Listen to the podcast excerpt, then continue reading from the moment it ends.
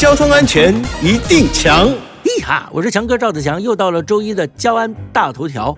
行车记录器是开车族与机车族的常见配备。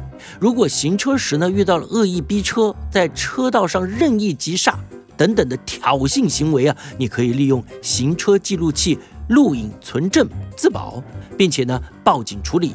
之前呢就有一位汽车驾驶人被检举在马路上突然急刹，呃被处以罚款以及吊扣车辆牌照。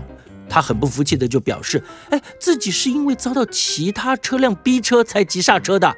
但是法官检视相关的证据呢，并没有发现其他车辆逼车的状况啊，反而发现这名驾驶朋友啊有任意急刹、急停等等的危险驾驶行为，因此呢就判决驾驶人败诉。交通警察单位提醒大家。驾驶车辆没有遇到突发状况，不可以在行驶途中任意骤然减速、刹车，或者呢在车道中暂停。违规的驾驶人呢，最重可以处两万四千元以及吊扣车辆牌照六个月。